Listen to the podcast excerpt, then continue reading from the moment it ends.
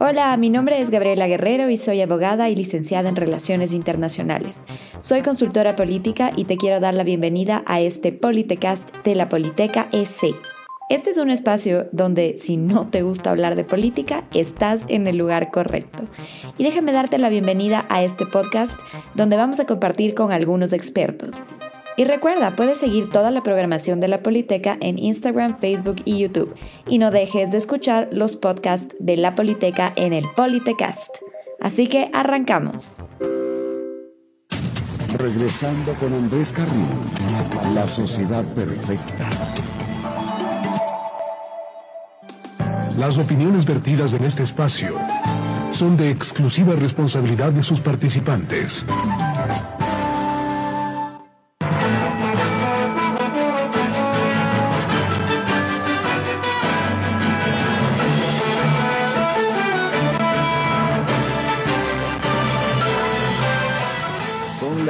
17 horas con 37 minutos. Gracias Ecuador por sintonizar nuestro boletín informativo. Queremos a esta hora dar a conocer algunos temas noticiosos que hacen primera página. UNES quiere destituir a Guadalupe Llori y la acusa de cobrar diezmos. Asamblea aprueba resolución para rechazar el bloqueo a Cuba. Acusaciones de reparto priman antes del juicio político a la judicatura. El país está viviendo un momento de tensión como consecuencia de las acciones que se llevan adelante en la Asamblea Nacional. Pero también hay otro escenario de preocupación y es el avance que no se lo ve muy, muy ágil, muy dinámico. Me refiero al avance de las negociaciones entre el gobierno central y los movimientos indígenas.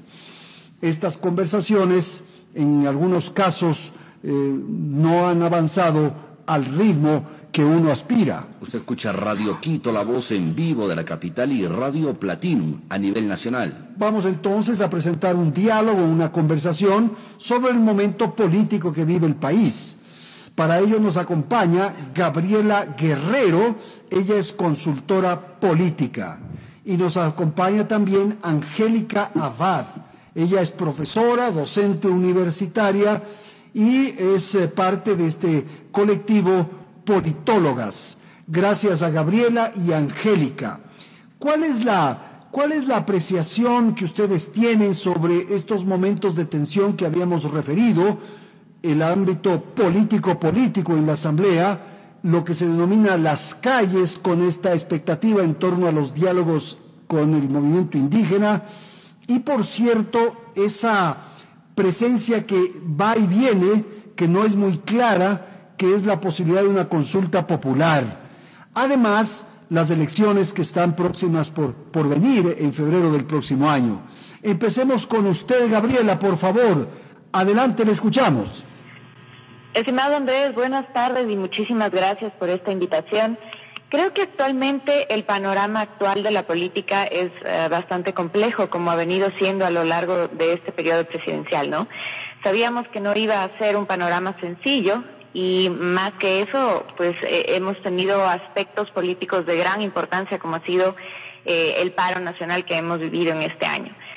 En función a eso, creo también eh, que habiendo nacido, digamos, con una Asamblea Nacional, bastante dispareja, que no hemos llegado a, a consensos que nos permitan como ciudadanía ver que, vaya desarrollándose el, Estado que queremos, eh, ha sido bastante complicado el llegar a, acuerdos que nos ayuden a impulsar el, el, Estado en este sentido.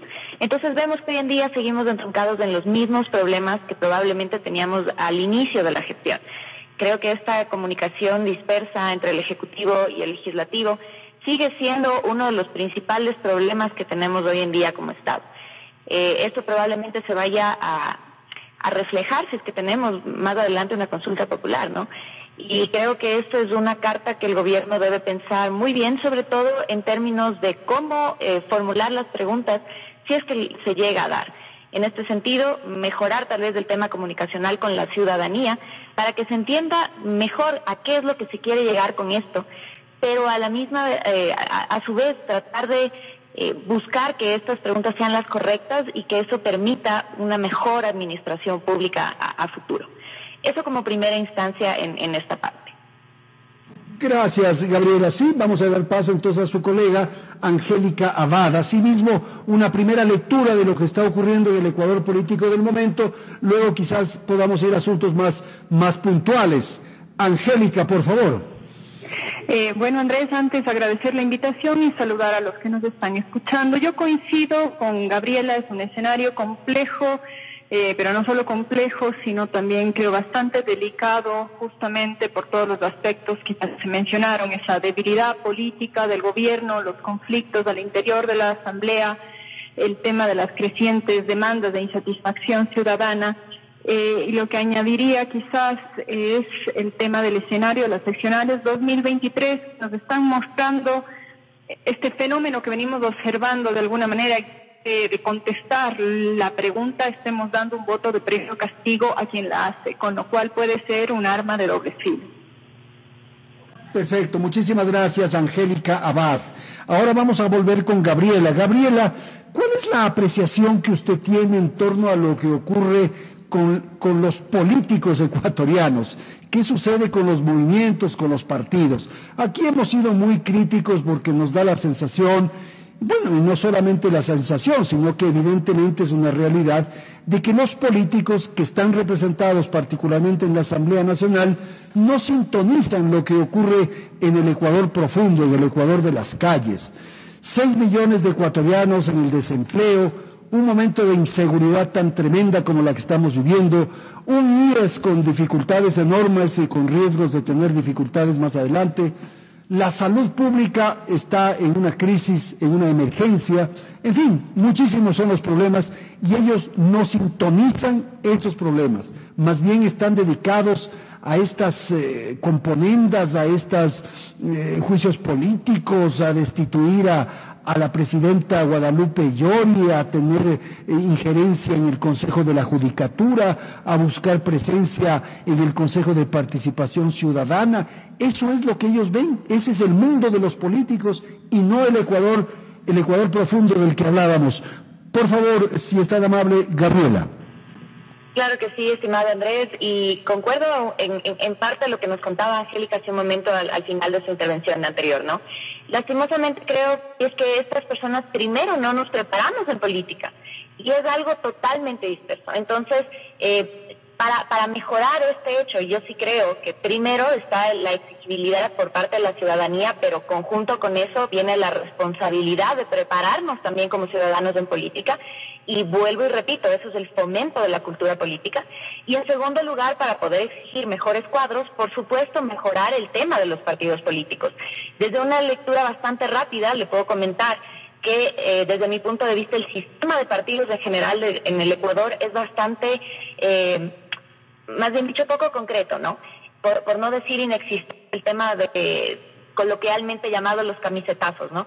Y, y esto lo vamos a tener de forma permanente cada de en cada una de las elecciones. Entonces, nuestra, nuestra, nuestro sistema de partidos carece de, de una fortaleza en ese sentido porque no hemos logrado institucionalizar la política de ese modo y más bien la vemos como una suerte de, de forma de, de, hacer dinero de, fácilmente. Eh, que a mí como politóloga me duele bastante ver esto.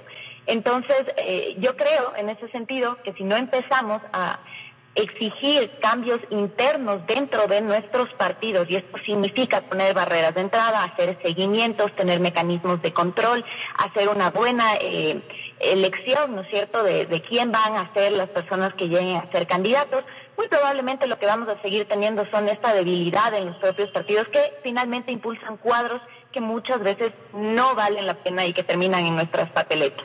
Esto como una lectura en función de lo que tenemos actualmente en el sistema partidista en Ecuador. Muchísimas gracias a Gabriela. Doy la palabra a Angélica para que comente también esto que estamos poniendo sobre la mesa, lo que ocurre con la dirigencia política nacional, con las élites políticas nacionales y esto que ha señalado Gabriela con mucho sentido, que es que el sistema de partidos en el Ecuador no permite tener una un, partidos sólidos, partidos estructurados, eh, con, con, eh, con, principios, con ideología. Ahora mismo vemos para las elecciones de, de, febrero una cantidad de movimientos, de membretes, de, incluso hay quienes arriendan, alquilan movimientos y membretes justamente para intervenir en los procesos electorales. Por favor, Angélica Abad, le escuchamos. Sí, la, la, la, va de nuevo, ¿no? Esa ausencia de vínculos que existen, no necesariamente, sí, hay una parte que tiene que ver con la ciudadanía y cómo se ha ido dejando de a poco desinteresar por ver que realmente quién está en la oferta política, quiénes son nuestros representantes y demás, pero sí los partidos políticos que son los responsables de ejercer la representación cuando ocupan un curul en la Asamblea, cuando ocupan un, puesto en, en alguno de los ejecutivos nacional o locales, tienen ellos la responsabilidad de canalizar esas demandas y de institucionalizarse. Es, digamos, incentivo y es eh, su obligación. Lo que, lo que estamos viendo un poco es el resultado justamente de ese interés, de ese desinterés por eh, llevar a cabo una auténtica representación y de alguna manera eso desemboca no solamente en que después no tenemos partidos fuertes y tenemos toda esta atomización del sistema de partidos a nivel local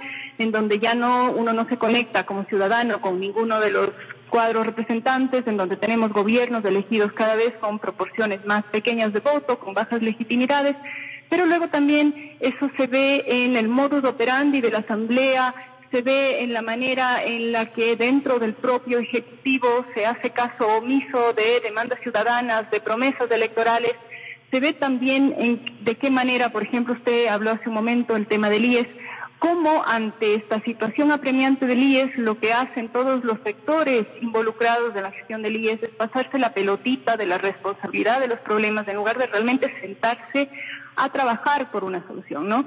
Entonces sí es el sistema de partidos es nuestra piedra en el zapato. Desafortunadamente yo no veo ni al corto ni al mediano plazo la voluntad política para fortalecer ese sistema de partidos, que no es el todo, ¿no? Pero sería un punto de inicio, eh, una, una modificación del código de la democracia con respecto a las reglas de ingreso y de salida de los partidos eh, del juego político. Pero va más allá también, va una cosa de compromiso de alguna manera y y sí, yo creo que la sensación que tenemos como ciudadanía en general, y ya lo dijo también Gabriela, es que eso no existe, no, existe una percepción de un compromiso por parte de la clase política con la ciudadanía en general. Eh, y eso a la larga lo que hace es legitimar al sistema democrático.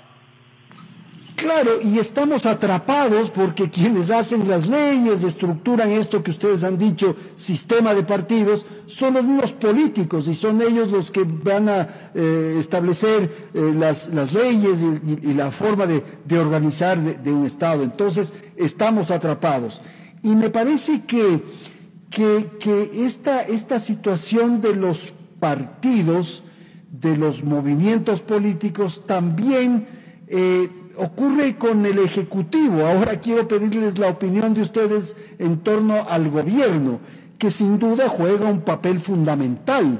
Y en esta situación eh, tan compleja que estamos viviendo, el, gobierno debería definir eh, con claridad, señalar exactamente el camino, el sendero por el que vamos a transitar, tener bien claro cada cosa pero me parece que ahí también tenemos enormes dificultades. Y ya ven ustedes estos errores casi, casi de, aprendices, eh, no, elaborar bien una, terna para superintendente, eh, cometer errores en la elaboración de los decretos, en fin. Entonces, al gobierno se le reclama porque, por ejemplo, tiene una bajísima capacidad de gestión no resuelve cosas elementales como el funcionamiento adecuado de ciertas entidades. Ya sabemos los reclamos que hay en torno a la Agencia Nacional de Tránsito, que no logra dar bien eh, el tema de las placas, por decir algo, el, registro civil con esta postergación para entregar cédulas o pasaportes, las dificultades que se tiene en el sistema de salud, en fin, todos sabemos eso. El gobierno entonces es lo que propongo para conversar. Gabriela Guerrero, el aire es suyo, por favor. Muchísimas gracias nuevamente, Andrés. Eh, a ver, creo que como todo gobierno se va a encontrar con, con muchos temas al momento de llegar al, digamos, ya de posicionarse, ¿no? No es lo mismo, eh, digamos, estar en campaña política que ya tener que concretar los proyectos que, que vienen en marcha y sobre todo recibir un gobierno que, que viene de un régimen distinto. Creo que eso ha sido el reto más grande, ¿no? El, el haber pasado casi 15 años de un régimen diferente, el, el cambio total, la reforma que se tiene que hacer eh, dentro de las instituciones, en los funcionarios y, demás temas que, que, uno tiene que hacer cuando, cuando cambia, digamos, es que así como se hizo ya un, un mapeo de lo que eh, se produjo, digamos, en, en, ese año, también se evidenciaron las cosas que estaban fallando. Me gustaría enfocarme sobre todo en el, en el tema comunicacional, que creo que es lo que más um, está latente y, y, lo que más nos, nos preocupa como ciudadanos en ese aspecto, ¿no? Entonces, creo que el, no es que el gobierno en sí no esté eh, buscando mecanismos para mejorar las cosas que ya ha identificado, pero lo que podría hacer en ese sentido es mejorar este canal de comunicación para que la ciudadanía sepa cómo está mejorando esto, esas cosas que nos preocupan a todos, ¿no? Este tema del IES, este tema de, la, de, la misma asamblea, cómo está mejorando sus canales de comunicación, qué está pasando con estas mesas de diálogo que conversábamos a un inicio. Eh, y creo que con eso podríamos estar un poco, eh, no sé si tranquilo sea la palabra, pero en, en, sintonía con lo que está realmente pasando desde el Ejecutivo hacia nosotros. Eh, creo que mejorar ese filtro de comunicación va a ser esencial si es que queremos eh, trabajar en conjunto, porque tampoco eh, me parece justo dejarle toda la responsabilidad a la, a la, parte del Ejecutivo. Al final el gobierno son todas las funciones que conforman el Estado, ¿no? Yo en ese sentido me pregunto, por ejemplo, qué está haciendo eh, la, la, parte del Consejo de Participación Ciudadana para mejorar el tema de transparencia, qué está haciendo el legislativo en función de generar las normas, ¿no es cierto?, que nos permita viabilizar eh, los objetivos que tiene el, el plan estratégico del Estado.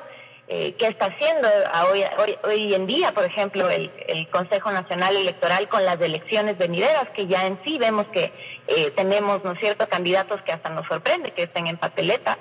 Entonces, son muchas cosas que, que finalmente conforman el gobierno y creo que eh, en cierta forma siempre le dejamos el, el mayor peso, digamos, al, al Ejecutivo. Nuevamente, sin aras, digamos, de justificar cosas que estoy completamente de acuerdo en que tienen que seguir mejorando, creo que la visión tiene que ser eh, en conjunto, ¿no? Y cómo eh, desde el, Ejecutivo va a salir este plan de acción para, eh, con el resto de funciones del Estado, realmente, ahí sí, este, buscar cómo, cómo conformar, cómo armar estos hitos tan importantes para poder generar un poco más de funcionalidad en este sentido.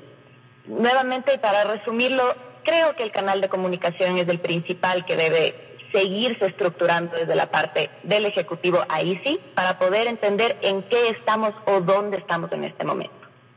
No, yo estoy totalmente de acuerdo con ustedes, ¿verdad? El Ejecutivo tiene una una parte de la responsabilidad y el problema en su conjunto del país es un problema de institucionalidad. Son las instituciones las que no responden, las que no funcionan y ahí tenemos el problema. Entonces ya vemos lo que sucede con la justicia y los problemas de impunidad que, que vivimos todo, todos los días. Y luego hay la Contraloría y luego hay las otras instituciones. La institucionalidad en su conjunto. Pero el gobierno, el Ejecutivo, tiene un, un, una responsabilidad muy importante. Angélica, por favor, el tema planteado. Le escuchamos. Eh, bueno, yo eh, un poco insisto, o retomo más bien una palabra que dije al inicio, ¿no? Creo que el gobierno está ahorita en un momento bastante delicado en donde tiene que pensar muy bien las decisiones, las acciones, la parte comunicacional entra dentro de eso. Eh, para poder garantizar al menos algún grado de cumplimiento del plan de gobierno. Luego, si es que uno revisa el plan de gobierno que presentó, creo, y presentó Lazo en campaña, en este plan de gobierno muchas de los grandes, digamos, de los grandes hitos o de las grandes propuestas exigían o exigen de mayorías y del apoyo en la Asamblea. Yo creo que en un intento por sacar esos grandes hitos y esas grandes cosas, el gobierno intentó en un inicio estas eh, conformar estas alianzas eh, bastante inestables, casi informales, que en realidad eh, luego le restaron, creo yo, capital político y apoyo ciudadano. Creo que ese ha sido un error. Eh, y creo que de alguna manera con las negociaciones en la Asamblea y la Asamblea también este, creo que se ha hecho un tirón de orejas, o al menos eso se espera, ¿no? Desde aquí del sur le digo lo que queremos. Eh, que se sienten a trabajar. Y por ahí este tema de las mesas de diálogo también ahora entre el Ejecutivo y la Asamblea podrían ir por ahí, pero claro, ya empezamos a oír también noticias medio turbias eh, de por dónde están yendo esas mesas de diálogo. Eso por un lado, y creo que ese, digamos, creo que ese sería un, problema de muy difícil solución.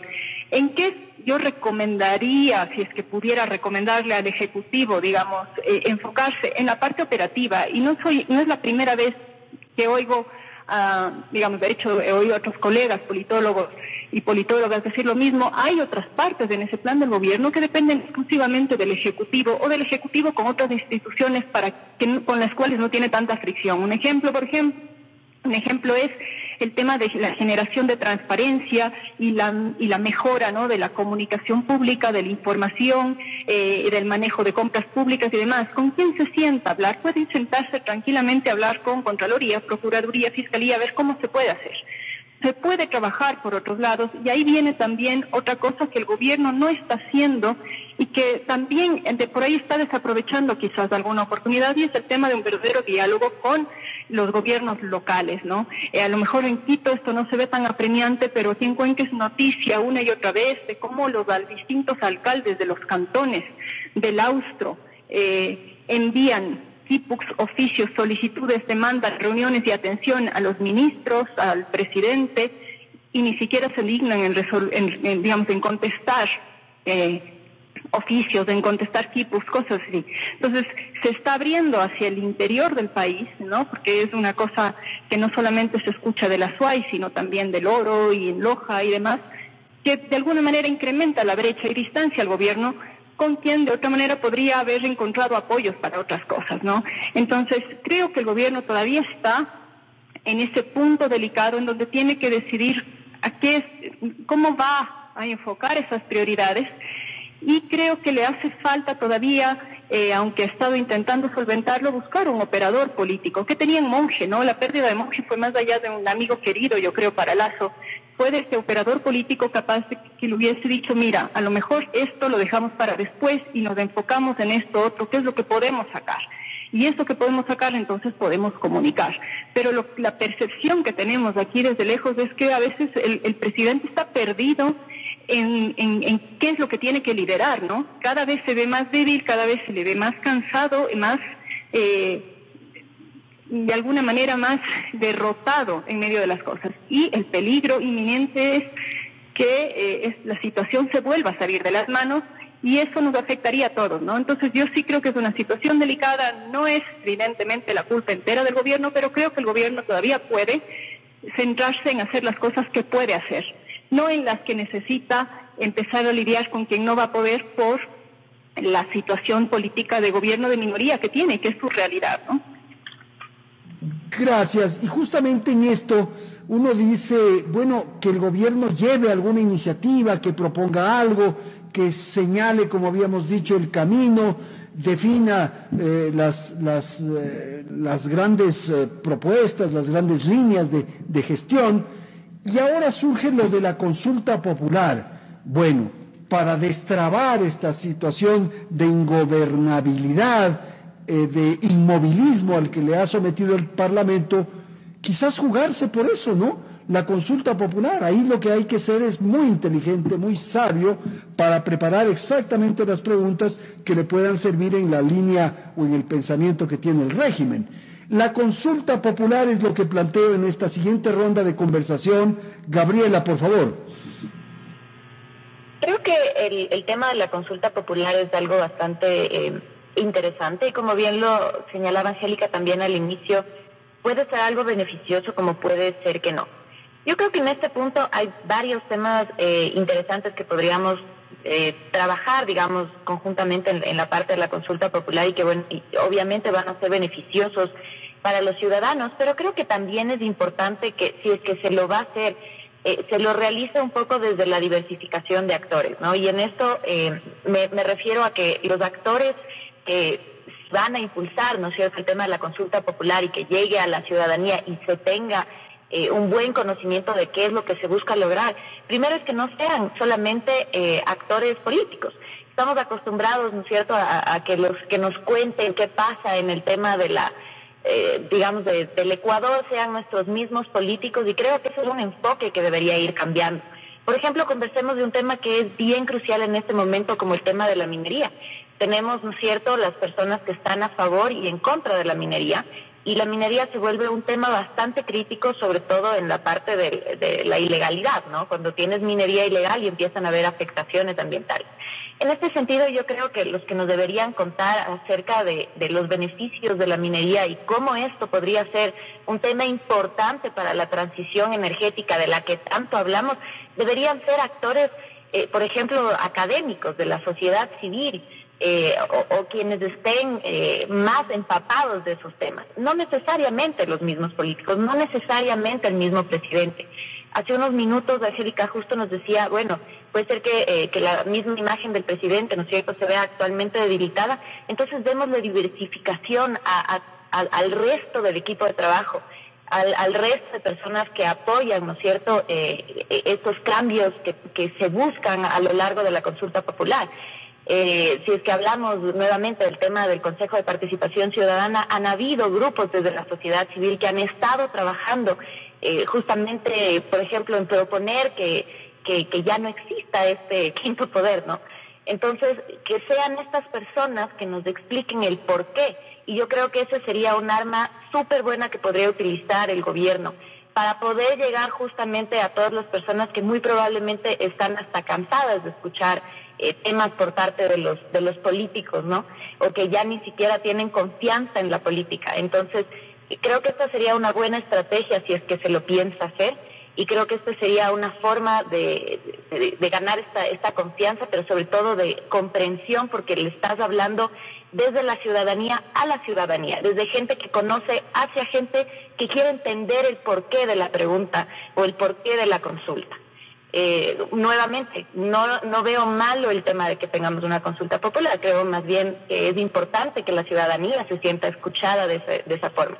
Pero yo creo que aquí el, punto trascendental es del, es del cómo y sobre todo el hacerlo fácil. Mientras más largo, mientras más engorroso, muy probablemente la respuesta de lleno sea que no. Así que esa, esa sería tal vez mi opinión en este tema.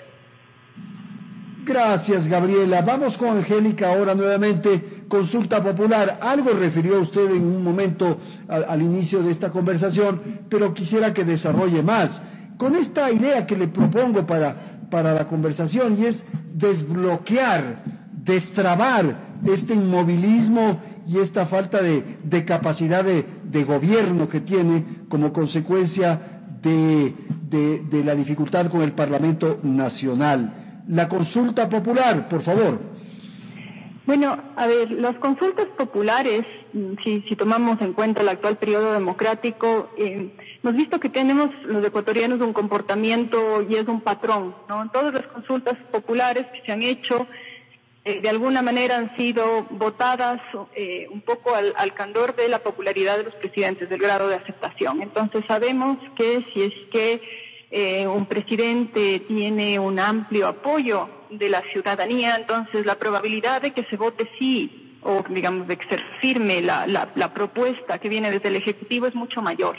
Entonces, si es que el gobierno de Lazo eh, plantea la consulta como está, con los niveles de aprobación que tiene, digamos, hay una probabilidad bastante grande de que la ciudadanía ni siquiera medite cuáles son los contenidos de la consulta, sino que directamente vote no, porque es un, no es un no ni siquiera con el contenido de la consulta, sino es un no al gobierno, ¿no? Entonces, ese es, ese es el gran peligro detrás de la consulta popular. Ahora, la consulta popular en sí misma como herramienta eh, de salida eh, para, para desbloquear crisis, para legitimar decisiones, y a lo mejor son impopulares, es una herramienta bastante válida y es poderosa, ¿no? Y yo creo que la única posibilidad de sacarla adelante descargando todo ese peso político sería hacer lo que comentó Gabriel hace un momento, a ver, que la consulta popular deje de verse como una consulta del Ejecutivo, y empiece a verse realmente como una consulta desde la ciudadanía, desde los actores y sectores populares, desde las asociaciones civiles y demás. Eh, sería la posibilidad, pero esa tarea es bastante fuerte, digamos, y también tiene sus dificultades porque el propio presidente de la República se ha encargado ya de alguna manera de ponerle su sello y su firma a esa consulta popular. Entonces habría que repensar la estrategia de promoción de esa consulta popular. Eh, y luego, eh, hay otro punto, ¿no? y en esto voy a retomar el tema de la, de la minería que mencionó Gabriel hace un momento. La legitimidad del propio instrumento está muy venido a menos. Por ejemplo, en el Austro hemos dicho ya en varias consultas populares, aquí en Cuenca, en Girón, que no queremos minería. De todas las maneras posibles se ha denunciado que no se respetan consultas y nos hemos pronunciado en contra de la minería en fuentes hídricas y zonas de páramo. Y aún así, el gobierno tanto de Lazo como de Lenin, como antes de Correa, han estado promoviéndonos y siguen concesionando, siguen ofertando nuestros páramos, nuestros humedales y en el macizo del Cajas como zonas de explotación. Una de las últimas eh, que nos digamos que nos enteramos los cuencanos esta esta semana la anterior fue la promoción en de la, de la explotación de Quimsacocha y demás en, digamos, en Quito por el Ministerio de Minas. Y eso que está bajo una consulta popular en donde se dijo no a la minería en esos lugares. Entonces, ¿hasta qué punto funcionan las consultas populares cuando no existe una voluntad y una capacidad del Estado para ejecutarlas realmente? Eso también hay que pensarlas, ¿no? A veces las pensamos, sí, como una expresión de voluntad, como una salida, pero de ahí a que realmente sean ejecutables realmente que sean respetadas, eso es otra cosa. Bien, gracias. Vamos a ir con la última ronda de intervención y pedirles una apreciación sobre el proceso electoral de febrero, esta proliferación de candidatos, esto que habíamos referido, de la ausencia de, principios, de ideología, de conceptos y más bien un festín, una holgorio eh, y, poco, poco condumio, como se dice. Entonces, eh, ¿qué, qué, qué, es lo que ocurre con, con, los, con los candidatos y las expectativas en torno al proceso electoral de, de febrero? Por favor, eh, Gabriela. Muchísimas gracias de nuevo. Andrés, le escuchaba la pregunta y, me reía un poco porque, mire, justo el fin de semana, y esto también lo, comparto con el resto de la audiencia que nos escucha, eh, les comentaba justamente en, la Politeca, que es mi página de, política, que eh, hacía un, poco de investigación ¿no? acerca de las cosas que empezaban a, sacar los precandidatos y, encontraba, por, por, ponerle un título, algunas joyas ¿no? por parte de los candidatos que ya empiezan a salir para para promocionar un poco más que nada su imagen, porque no, no veo que más estén promocionando en este momento que, que darse a conocer mediante eh, redes sociales, que es algo que ha funcionado en esta última campaña en el 2021 para las elecciones nacionales. Entonces, obviamente, lo primero que vamos a tener es bastante réplica de eso en, las seccionales ahora en el 2023. Eh, en función a esto, lo que veo es obviamente bastante vaguedad en el sentido del contenido, ¿no? Y esto no lo digo solamente por los videos que se están compartiendo ya por, por varios candidatos, no solamente aquí en Quito, sino a nivel nacional, sino en el sentido de que, vuelvo y repito, ahí se ve eh, la, esta, esta falta de, de, trabajo, digamos, eh, detrás y, a lo largo de estos cuatro años eh, que debería tener un partido para la conformación de los planes de, de gobierno. Es decir, de, elección seccional a elección seccional, tienes cuatro años para poder pensar cómo quieres cambiar la ciudad y en función a eso también pensar cuál sería tu mejor candidato en ese aspecto. Yo creo que son al final este tiempo desperdiciado, le digo yo, porque eh, sobre todo cuando, cuando formas parte de campaña te das cuenta, ¿no es cierto?, que los partidos empiezan a organizar dos, tres meses antes, eh, en el mejor de los casos unos cuatro meses antes, y entonces empiezas a, tener estas baterías de información, a tratar de reciclar un poco la información que ya tienes y en función a eso a armar propuestas que finalmente no son propuestas, es, un listado de cosas que ya son observables y que no necesitas mucha investigación para darte cuenta eh, de lo que pasa. Entonces es, para mí, yo creo que ahí es donde deberíamos atacar un poco. Finalmente, cada partido recibe este fondo partidario, ¿no? Pero creo que eso debería ser utilizado, por ejemplo, en, esta investigación para la conformación de propuestas. Mi lectura de cómo va a ser estas elecciones seccionales eh, en el 2023 probablemente vamos a tener nuevamente una lista amplia de candidatos. Eh, veo pocas alianzas políticas en este sentido y, me apena mucho porque debería ser la oportunidad de poner al mejor representante y, diversificar los otros puestos, ¿no? Como, como un juego de ajedrez, ver las mejores piezas y colocarlas en los mejores espacios para saber que van a hacer un, un, un buen trabajo. Porque no es solamente quién gane de alcalde, es quién va a estar conformando la concejalía. El alcalde no trabaja solo. Entonces, si no tienes un buen equipo de trabajo de por medio, si no tienes un buen equipo, eh, ¿no es cierto?, de asesores de por medio, y no diversificas espacios, lo único que vas a lograr nuevamente es tener un alcalde que no tenga respaldo en la toma de decisiones y, mm, por lo que veo, tampoco propuestas válidas. Yo ya sé, por ejemplo, como ciudadana, que uno de los problemas que tiene Quito hoy en día es la seguridad.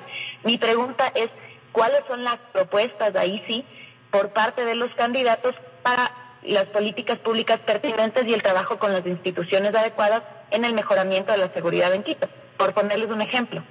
Entonces, más allá, y esto lo vuelvo a repetir, más allá de mostrarnos en redes sociales, ¿no es cierto?, quiénes, quiénes son, que más o menos ya los vamos a ir conociendo, utilicen estos espacios para contarnos en, en, breves cómo o en qué están trabajando o qué propuestas tienen. Esa, esa es mi visión. O sea, hoy en día tenemos esta esto que me parece espectacular, que no lo teníamos hace algunos años y lo mal utilizamos.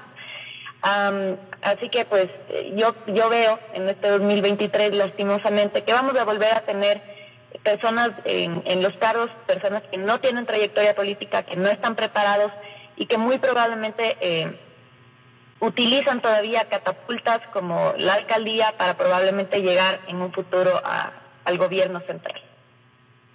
Evidentemente lo que usted dice es cierto, Gabriel, esta falta de, profundidad, de seriedad, de madurez en, los candidatos, en quienes se exhiben, se presentan, y también en los votantes. Y esta idea de que, de que se gana en TikTok, esta cosa de, de, de, de hacer lo más frívolo posible el mensaje político. Eh, por favor, eh, Angélica, su apreciación. Bueno, una de ellas ya la mencioné al inicio, el tema de la fragmentación. A mí me da la, impresión de que en las elecciones locales tenemos un mercadillo de ofertas, ¿no? En donde todo está ahí disponible, eh, de todas las calidades. Eh, y el problema de eso es que, claro, a la ciudadanía le va a costar mucho más hacer una evaluación de todo ese baratillo de ofertas, ¿no? Porque es demasiado. Una cosa es tener dos, tres, cuatro, digamos cinco, que ya es bastante también, candidatos y evaluarlos uno por uno, pero cuando tenemos once, veinte, quince, eso ya se vuelve bastante inmanejable, saber exactamente lo que decía Gabriela, quién es esta persona, cuál es su equipo, con quién van a trabajar y qué es lo que están proponiendo en las distintas cosas, se vuelve muy complicado. Y eso deriva en otro problema que tenemos, que es el tema de las campañas y de los partidos cada vez más superficiales, ¿no? Sacrificamos forma por contenido. Y creo que tenemos ya varios ejemplos en el país, distintas alcaldías, de cómo eso después se vuelve un problema. Porque en la política lo que debería importar es lo contrario, el contenido antes que lo demás. Pero estamos en la era digital y aparentemente justamente el TikTok es lo que mueve el voto ciudadano yo creo que se podrían utilizar ese tipo de herramientas para transmitir contenido también. Pero mm, no sé si eso lo valoran pues los, consultores políticos y los dirigentes de campaña. Entonces, fragmentación, superficialidad. La otra cosa que he visto con mucha pena es la ausencia de mujeres eh, cabezas de lista en los ejecutivos, ¿no? Aunque tenemos ya el tema de la ley de cuotas, uno hubiese esperado ver más mujeres presentándose a las alcaldías, más mujeres presentándose a las prefecturas, digamos que todavía es un universo bastante masculino, por decir algo, lo cual implica que eh, las mujeres seguimos infrarrepresentadas después de los gobiernos. Eh, y por último, me parece que lo que vamos a ver eh, de nuevo son em, gobiernos locales que ganan con mayorías relativamente bajas como está la fragmentación, Mm, al igual que en las elecciones anteriores, veremos alcaldes, veremos prefectos que ganan con 23, 24, 28%, lo cual luego genera además legitimidad dentro de sus propias administraciones, ¿no? Porque en realidad no están recibiendo un apoyo fuerte de la ciudadanía, sino solamente de una parte pequeña. Y eso también es un problema. Ahora, tal vez una última ronda con eh, eh, miradas más puntuales con Gabriela para que nos dé su apreciación de, Quito y Angélica de, Cuenca. ¿Por qué? Porque en el caso puntual de Quito, eh, Gabriela, las condiciones son muy complejas. Hemos pasado por un periodo muy eh, turbulento con eh, la salida del eh, alcalde Yunda y bueno, todas estas dificultades que hemos tenido. Y una ciudad que está sin duda abatida, que está con problemas muy, muy críticos. Entonces, lo, lo, que usted ve sobre Quito, si es tan amable, y luego con Angélica lo que ve en Cuenca. Con eso cerramos. por favor, Gabriela. Claro que sí, muchísimas gracias. Eh, creería que además del problema político en sí, ¿no? Lo que veo también es un poco de fragmentación en, desde la parte de los distritos electorales. O sea, la fragmentación está latente hasta en la ciudadanía en el tema de políticas. Por otro lado, eh, la, la, falta de confianza que tenemos en ciertas instituciones, ¿no? Hoy en día nos debatimos si es que ciertos candidatos pueden o no estar en las elecciones justamente porque están pendientes temas de justicia de por medio. Entonces eso también nos hace dudar en, la legitimidad de las elecciones y en la transparencia de las mismas y, en cómo va a funcionar eh, cuando ya lleguen, digamos, a, la alcaldía o sea que, llegue eh, el, tema de, transparencia creo que es un tema crucial aquí en Quito hoy en día y, probablemente lo que más se deba tratar. Eh, en función a eso también creo que desde la parte de Quito los, los hitos importantes que están hoy en día pendientes, desde mi punto de vista, uno de ellos, tema de seguridad, movilidad, el tema de, desechos y residuos, son cosas que deberían estar en la hoja de ruta de cualquiera de los candidatos. Y eh, también, pues en, la generalidad de, opiniones, el actuar que tienen que tener eh, hoy en día los, los candidatos, ¿no? cómo están abordando las problemáticas que tenemos actualmente y qué puntos de vista le están dando a la ciudadanía para poder compartir un poco también eh, la ideología del candidato, porque parece que muchas veces eh, va más hacia la ideología del, partido o lo que busca el partido más que lo que propone en sí el candidato. Entonces, eh, creo que actualmente Quito es, es complejo. Creo que nos sentimos abandonados como ciudadanos en ese aspecto. Y no quiero decir que buscamos que llegue el Salvador que nos que nos arregle, digamos, la, situación en Quito, pero sí tiene que ser una persona que entienda que somos una sociedad diversa, que hay muchas cosas que trabajar en los diversos sectores de Quito y que todas son igual de importantes, que un sector no va a, primar más que el otro, porque las necesidades de todos los sectores son iguales de importantes. Por más de que las realidades sean diversas, todas son importantes. Todos somos ciudadanos de la misma ciudad y a todos nos pertenece la ciudad. Entonces tiene que ser alguien que homogenice eh, la, ciudad en ese sentido, sin perder en cuenta que cada quien va a tener eh, sus, preocupaciones principales, ¿no? Y sobre todo que se vea la gestión, que es algo que también está muy abandonado, ¿no? Eh, que se, no, no quiero decir solamente que se vea la hora, pero que se vea que hay una planificación de por medio. Algo que siento que también se ha abandonado mucho. Conversábamos justamente el otro día con, con Roque Sevilla al respecto y, sí ha habido una, un corte, digamos, de la planificación de la ciudad, del crecimiento así, del urbanismo, eh, de la toma de decisiones, del, tema cultural, que es algo que también se ha venido abandonando, eh, de, nuestro centro histórico, que también está, que, que, que, creo que debería ser uno de los retos principales de un candidato también en los temas culturales y el tema de patrimonio. Entonces son muchas cosas, son muchas aristas que, que tiene que tomar en cuenta y, que necesita la ciudad, eh, más allá de los, de los temas principales que ya he, ya he señalado. Pero creo que la labor principal es volver a, tener esta confianza de la ciudadanía y hacer sentir suya al, al quiteño su ciudad, ¿no? Que, que, que vuelva ese cariño que tanto le tenemos nosotros a, nuestra ciudad y que se sienta realmente que la capital nos pertenece y que, y que salga adelante esta, esta luz de Quito que somos nosotros. Así que ojalá, ojalá. gracias. Un minuto más, Gabriela, por preguntarle esto que usted ha, señalado, ha planteado en el transcurso de, la conversación en esta última parte. Esta idea de que para Quito en este momento, más que un político político, es un administrador, la necesidad de organizar la ciudad, de gobernar la ciudad. Por favor, su apreciación, un, un, un, elemento que le pido antes de dar paso a Angélica.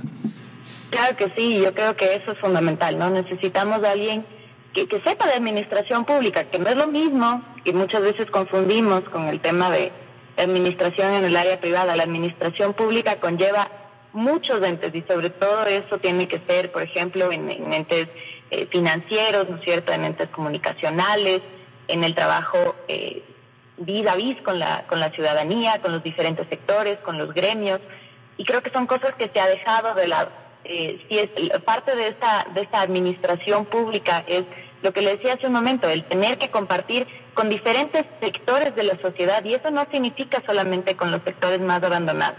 Si es que no tenemos una persona que logre, ¿no es cierto?, armonizar a, a toda la ciudadanía en general, armonizar a, a, lo que tenemos como ciudad, muy probablemente vamos a, fracasar, vamos a tener nuevamente el mismo problema. Entonces necesitamos a alguien que sea lo suficientemente responsable en el sentido de, de administrador público, ¿no es cierto? Y que tenga esta formación, pero al mismo tiempo necesitamos alguien que tenga esta inteligencia emocional de saber comprender eh, estas necesidades de los diferentes sectores y plasmar eso en un programa de ciudad que no sea solamente de cuatro años, sino que, que haya una planificación a largo plazo, que es lo que no estamos haciendo. Se acaba una, una alcaldía, llega un nuevo alcalde, se paran los proyectos y se comienza otra vez desde cero. Entonces así no vamos a crecer. Si no nos ponemos eh, planes a largo plazo, muy probablemente lo que estamos haciendo es cumplir objetivos pero no estamos teniendo una visión ciudad. Muchísimas gracias, Gabriela Guerrero.